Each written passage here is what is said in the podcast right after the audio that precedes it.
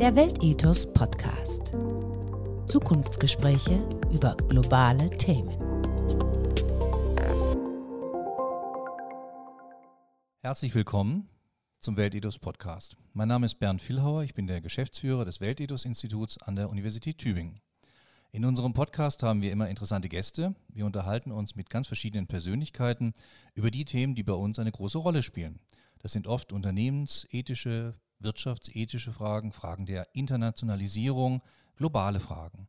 Und wir haben heute einen hochinteressanten Gesprächspartner eingeladen, nämlich Herrn Matthias Weber von der Alfred Herrhausen Gesellschaft. Herzlich willkommen, Herr Weber, bei uns. Vielen Dank, Herr Führer, dass Sie mich eingeladen haben. Ich freue mich.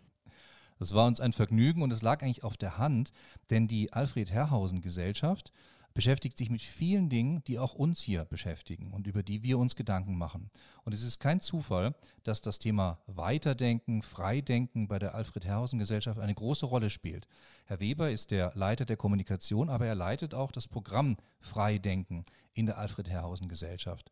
Und wir wollen damit beginnen, dass wir uns mal mit dem Namen Alfred Herrhausen und der Person Alfred Herrhausen am Anfang gleich beschäftigen. Ihre Gesellschaft heißt Alfred Herrhausen Gesellschaft und es gibt natürlich ähnliche Stiftungen oder Gesellschaften oder Initiativen, die nach Menschen heißen, aber sich im Grunde gar nicht mehr so intensiv mit diesen Menschen beschäftigen, sondern ganz andere Wege gegangen sind. Das ist also nur noch so ein ferner Schemen, könnte man sagen. Jetzt würde ich gerne von Ihnen wissen, welche Rolle spielt denn für Sie noch Alfred Herrhausen. Denn Herrhausen war ja eine bemerkenswerte Persönlichkeit in vielen Bereichen. Vielleicht werfen wir als allererstes vielleicht einen Blick auf diese prägende Persönlichkeit. Und wenn Sie so nett wären, sagen Sie doch vorher auch noch ein paar Worte zu sich selbst. Vielen Dank. Sehr gern.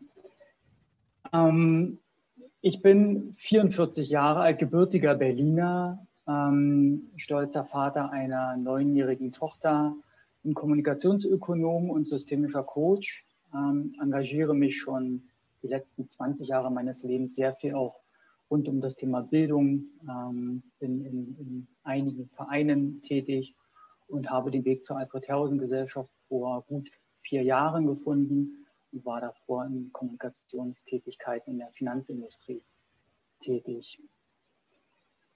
Zu Alfred Herrhausen an sich ähm, Ihre Frage, ob er noch eine Rolle spielt ähm, für uns. Ja, eine elementare. Er ist das Fundament der Alfred Herrhausen Gesellschaft und wir haben uns die letzten vier Jahre, fünf Jahre sehr intensiv damit befasst, ähm, insbesondere wo Anna Herrhausen die Geschäftsführung mit Daniela Kaiser 2016 übernommen hat. Ähm, was hat Alfred Herrhausen ausgemacht? Und wenn man sich die Person anschaut, die 1930 geboren wurde, in welche Zeit sie hineingeboren wurde, welche Systeme sie kennengelernt hat, wo sie aufgewachsen ist. Der verlorene Krieg, die deutsche Teilung, die Maueröffnung, was hat Alfred Herrhausen alles geprägt und was hat ihn auch angetrieben, ähm, zu der Persönlichkeit zu werden, die er war. Und von daher Ihre Frage zu beantworten, er ist ein, ein sehr elementarer ähm, Baustein, meine, ist das Fundament der Alfred Herrhausen Gesellschaft, dem wir uns verpflichtet fühlen, seine, seine Werte und seine Vision weiterzutragen, wenn nicht sogar zu übersetzen in, in die äh, aktuelle Zeit. Ja, vielen Dank. Also Alfred Herrhausen ist wirklich immer noch gegenwärtig und er prägt ihre Arbeit, er bestimmt also die Leitlinien. Vielleicht schauen wir nochmal ganz genau auf diese Persönlichkeit. Es ist ja wirklich beeindruckend, wie Herrhausen, der eben ein ganz bestimmtes, einem ganz bestimmten Umfeld auch kam, der sehr früh ein starkes Leistungsethos entwickelt hat, eigentlich so der klassische, auch man könnte fast sagen, kämpfende Manager, ja, der sich an die Spitze kämpft mit seiner Leistungsbereitschaft, der ungeheuer lernt, der immer der Beste sein will und auch immer der Beste ist tatsächlich, ja. Also das ist ja wirklich höchst beeindruckend. Es gibt diese Biografie von Frau Sattler, ne, wo das so ein bisschen äh, beschrieben wird. Ich habe die vor kurzem nochmal gelesen, ganz beeindruckende Persönlichkeit. Und gleichzeitig entdeckt er im Laufe der Zeit ja, dass Karriere, dass dieses Leistungsethos nicht alles ist. Er hat eine, könnte fast sagen, weiche Seite, entdeckt soziale Themen sehr stark, beschäftigt sich mit dem, was man damals dritte Welt nannte, also Entwicklungs- und Schwellenländer, macht die Schuldenproblematik zum Mittelpunkt auch von Überlegungen Jetzt würde mich sehr interessieren, wie sehen Sie denn diesen Werdegang? Ist es, ähm, sagen wir mal, etwas, woraus wir auch heute noch was lernen können? Also, dass man sagen könnte, ja, also Manager von heute, ja, Unternehmensführer, ihr werdet vielleicht nicht ganz so erfolgreich sein wie Alfred Herrhausen, aber zumindest diese Eigenschaften, diesen Lernprozess, den könnte man doch heute auch noch haben, oder? Was denken Sie? Also ich denke, das Thema Leisten, was man auch ähm, wollen muss, also diese, diese hohe Leistungsbereitschaft an den Tag zu legen, ähm, das muss man wirklich wollen. Und ich würde nicht nur sagen, dass diese weiche Seite damit zu tun hat, dass er sich dritte Weltthemen zuge, äh, zugewandt hat, sondern ich habe mir gerade eben noch zwei Notizen gemacht, das Thema wirklich dienen wollen der Gesellschaft und der Verbesserung, also die Welt immer ein kleines Stückchen besser zu machen und die Verantwortung anzunehmen, wenn man dann in Positionen ist, in, Positionen ähm, Positionen gelangt ist und sich diese auch erarbeitet hat, die mit Verantwortung und Leben zu füllen, dass man ähm, die Welt ein kleines Stückchen besser machen kann. Also ich würde nicht nur sagen, es ist eine weiche Seite, das, das Konträre zum, zum Leisten, sondern das Annehmen von Verantwortung und das Dienen der Gesellschaft, ähm, dass eine Weiterentwicklung stattfinden kann. Und die Frage, ob wir das heute, ob Manager, New Leadership, neue Führungskräfte, nachwachsende Führungskräfte, ob wir davon etwas ähm, benötigen oder auch lernen, uns abschauen können, hinschauen können, genau hinschauen können. Ich denke, ja, in jedem Fall. Denn es gibt keinen Stillstand und nur weil uns es heute doch relativ gut geht, ich würde das relativ sogar streichen, uns geht es sehr gut, in, in Deutschland, in Europa.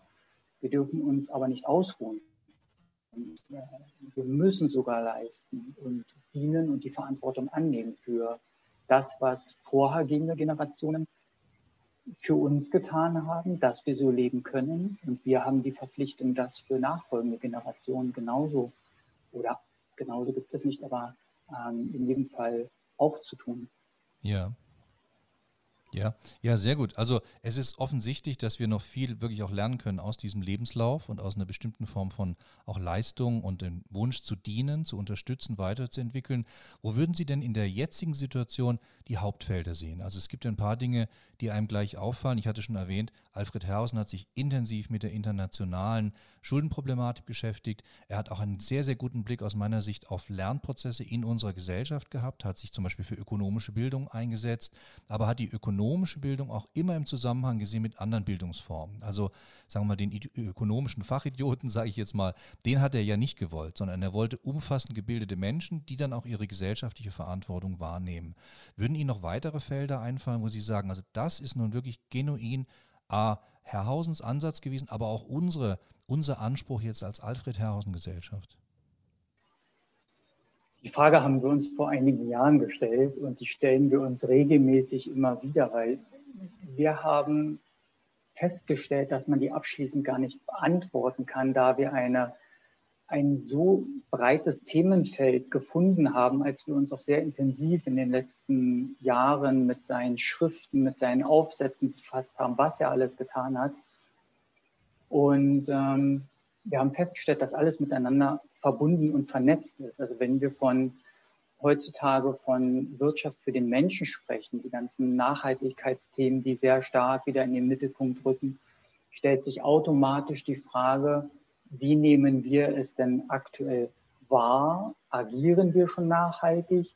Bilden wir denn so aus, ob ich jetzt in, Studien schaue, also im Studiumumfeld oder ob ich in die Schulen schaue oder sogar in die Vorschulen, welche Fähigkeiten nachkommende Generationen äh, benötigen, um in Zukunft Wirtschaft für den Menschen nachhaltig zu gestalten, dann merken wir, das geht bis hin zu politischer Bildung äh, und anderen Themenfeldern, dass sie alle miteinander verbunden sind. Also wenn wir uns mit den, mit den Schriften von Herrhausen auch befassen, er hat damals schon Sachen über das Amazonas-Delta ähm, gesagt, wie man es schützen könnte oder sogar müsste, dass es eben nicht nur einem Land oder einem Kontinent ähm, gehört, im Sinne von gehören Anführungsstriche. Ähm, wer übernimmt die Verantwortung? Müssen nicht alle die Verantwortung dafür übernehmen, weil wir in unterschiedlichsten Abhängigkeiten in der Welt äh, aufeinander Acht geben dürfen. Und von daher ist die Frage schwierig zu beantworten. Sehr breites Themenspektrum und nach unserem Dafürhalten alles miteinander verbunden, weil es hat Abhängigkeiten zueinander, wie ich frühkindliche oder Schulbildung gestalte, wie ich ähm, die Universitäten mitgestalte und wie dann das junge Berufsleben bis hin zu lebenslangem Lernen, wozu wir letztens auch eine Debatte geführt haben, was verändert sich alles. Mhm. Das ist miteinander verbunden. Sehr gut. Also in der Alfred-Herrhausen-Gesellschaft haben Sie ja zum einen äh, öffentliche Formate, das heißt, Sie bieten auch Diskussionsforen ähm, und Sie organisieren äh, Vorträge etc. Aber Sie engagieren sich ja auch in konkreten Bildungsprojekten. Vielleicht können Sie dazu noch mal ganz kurz was sagen. Das ist ja auch so ein Aspekt Ihrer Arbeit. Ähm, zum Teil ist es natürlich so, dass man so ein bisschen im Hintergrund bleibt, ja, aber zum Teil ist man auch ganz vorne an der Front. Wo ist es denn ähm, für Sie gerade besonders wichtig? Also gibt es gerade ein Projekt, das Ihnen sehr am Herzen liegt, wo Sie sagen, da, da engagieren wir uns gerade und da bin ich auch ganz besonders stolz drauf? Vielen Dank für die Frage, Herr Filhau. Und ja, in jedem Fall. Bildung ist ein unglaublich wichtiges Thema. Im Fellowship Digital Europe, was wir gemeinsam mit der Schwarzkopf-Stiftung Junges Europa durchführen, werden aktuell BildungsmacherInnen bei der Vermittlung demokratischer Werte im digitalen Raum unterstützt. Das Thema digitale Öffentlichkeit und Teilhabe junger Menschen steht dabei absolut im Mittelpunkt. Es werden Workshop-Formate erarbeitet und, ganz wichtig, in die Praxis umgesetzt. Diese pädagogischen Angebote richten sich dann an Schülerinnen und Schüler ab 13 Jahren mit dem Ziel, sie zu demokratischer Teilhabe im digitalen Raum zu befähigen. Auch hier das Befähigen ähm, ein, ein wesentlicher Bestandteil. Die neu zu entwickelnden Ansätze sollen sich insbesondere an den Interessen und Lebenswelten junger Menschen orientieren.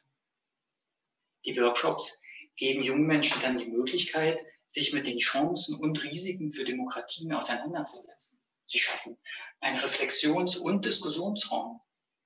Themen für diesen könnten dann zum Beispiel sein demokratische Partizipation oder die Repräsentation von marginalisierten Gruppen im Digitalisierungsprozess. Zusätzlich gibt es natürlich die Möglichkeit, sich zu vernetzen, sich pädagogisch im Bereich Inklusion weiterzubilden und weiterführende Kompetenzen, wie zum Beispiel in der Medienproduktion, zu erwerben. Nach dem Fellowship wird, ähm, werden die Arbeitsergebnisse dann ins Open Educational Resource veröffentlicht. Also hier ganz wichtig, der Link in die Praxis hinein.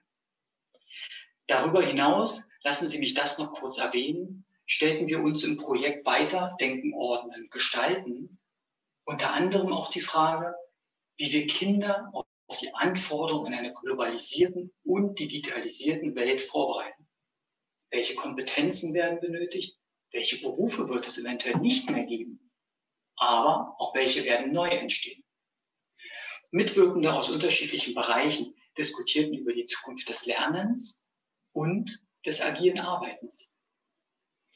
Zum Abschluss mh, hm, Ihrer Frage denke ich, Bildung war, ist und bleibt immer eines der wichtigsten Themen. Denn wir versuchen ja letzten Endes, junge Menschen auf eine Zukunft vorzubereiten, die wir nun einmal nicht kennen. Und da Stillstand absolut keine Option ist, freuen wir uns beim Thema Bildung aktuell mit dem Digital Europe Fellowship einen Beitrag leisten zu können. Mhm. Also ich entnehme daraus zum einen einen umfassenden Blick auf das, was Menschen lernen und wahrnehmen müssen, wie sie sich auch verändern müssen, um eben in einer sich verändernden Welt auch, sagen wir mal, ihren Platz zu finden, dass wir heute tatsächlich auch für Berufe ausbilden, die es vielleicht in fünf Jahren schon gar nicht mehr gibt und dass wir die jungen Menschen auf Dinge vorbereiten müssen, die wir jetzt noch gar nicht richtig beschreiben können. Das ist natürlich eine große Herausforderung. Das sehen wir hier am Weltethos-Institut natürlich auch. Wir machen viel eben auch Lehrveranstaltungen, wir machen aber auch viele, sagen wir mal, Publikumsveranstaltungen, wo wir merken, die Zukunftsthemen, die zeigen sich langsam. Wir müssen genau ein gutes Sensorium haben dafür, was wie sich weiterentwickelt und können viele Dinge jetzt noch gar nicht sagen wir, in der Substanz diskutieren, sondern nur perspektivisch eigentlich. Was wird sich da noch tun? Da ist ja ein Grundthema immer wieder Agilität. Vielleicht lassen Sie uns darüber noch mal kurz sprechen. Ich verstehe Alfred Herrhausen, um an den Anfang mal kurz zu blicken, so, dass er eigentlich diese Agilität beförderte auf der einen Seite, immer wieder sagt, seid beweglich, entwickelt euch weiter. Gleichzeitig hatte er aber durchaus sowas wie ein Wertegerüst. Also das heißt, er war durchaus einer, wo man sagen kann, der hatte verlässliche Grundlagen, auch sagen wir mal, seiner moralischen Maßstäbe.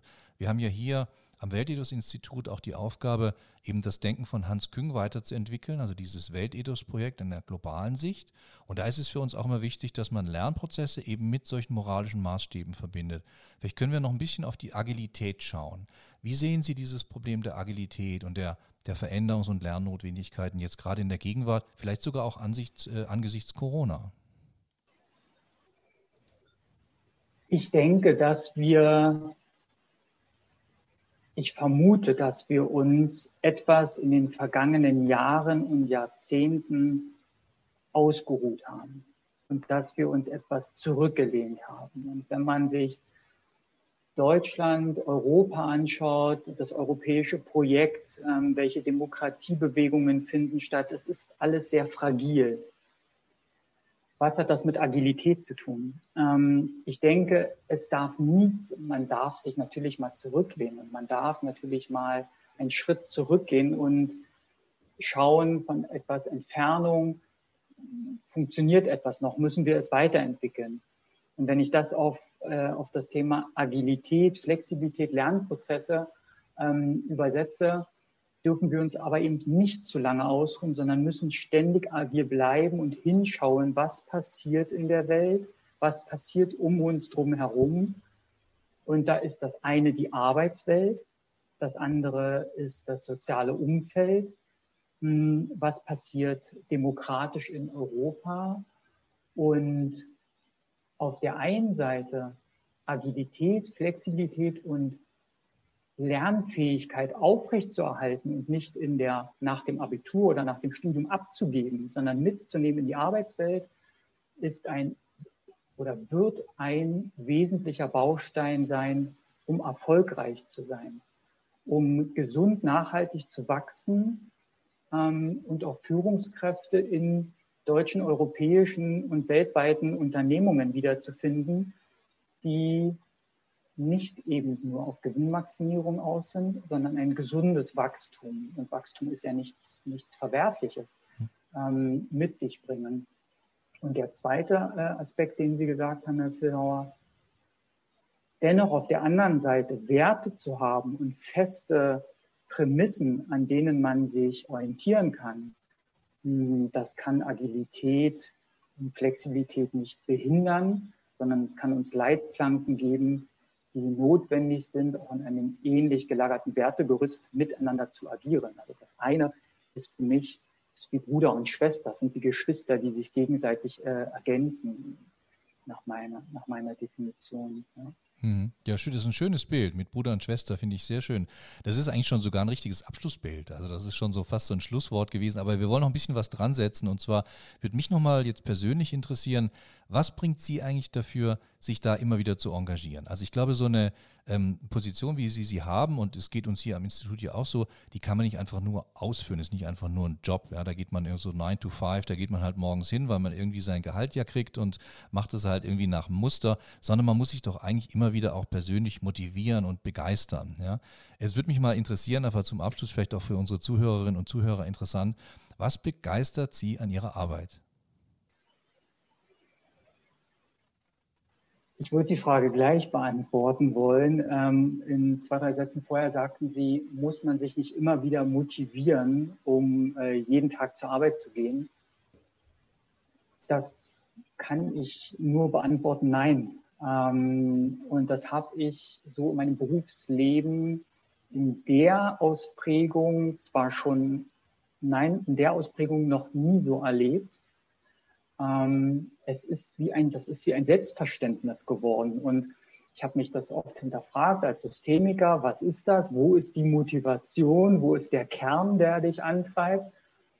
Und es sind auch in Vorbereitung auf das Gespräch, es sind Werte, die übereinstimmen mit den Werten der Alfred-Herrhausen-Gesellschaft, mit den Werten an etwas mitgestalten zu dürfen, um, und wenn es nur ein ganz kleiner Baustein ist, um etwas in der Welt ein klein wenig besser zu machen, das ist der Antrieb. Und ich äh, möchte nicht sagen, dass das ein Perpetuum mobile ist, also dass der, aber das, das hört nicht auf. Also das ist, ähm, das ist sehr stark, aber um die Frage zu beantworten, das sind die Werte. Und es geht um, um Freiheit, es geht um Offenheit, es geht um ein Miteinander. Und das sind Dinge, für die ich dann ähm, sehr dankbar bin, daran mitgestalten zu dürfen. Das ist, das ist der Antrieb, wenn man das so sagen möchte. Und Dinge zu übersetzen, um von, einem, von einer Debatte in ein Handeln zu kommen und Dinge, die Alfred Herrhausen damals als Vision und Werte installiert hat, die die Alfred Herrhausen Gesellschaft weiterträgt und übersetzt, in ein Handeln zu bringen, was uns letzten Endes mit Wirkung die Welt ein Stückchen besser werden lässt. Ja, sehr schön. Also das hört sich so an, als seien Sie der richtige Mann am richtigen Platz und würden sich auch wirklich wohlfühlen mit dem, was Sie tun. Hervorragend. Na, vielen Dank auch für diese, diesen positiven Abschluss. Also es war sehr schön mit Ihnen zu reden, Herr Weber. Ich hoffe, dass wir das noch öfter tun können, vielleicht nicht im Podcast, aber anderweitig. Ähm, ich wünsche Ihnen einen schönen Tag. Ich bedanke mich bei Ihnen, ich bedanke mich bei allen fürs Zuhören und ähm, ja, bleiben Sie gesund und alles Gute. Auf Wiedersehen. Vielen Dank für das Gespräch.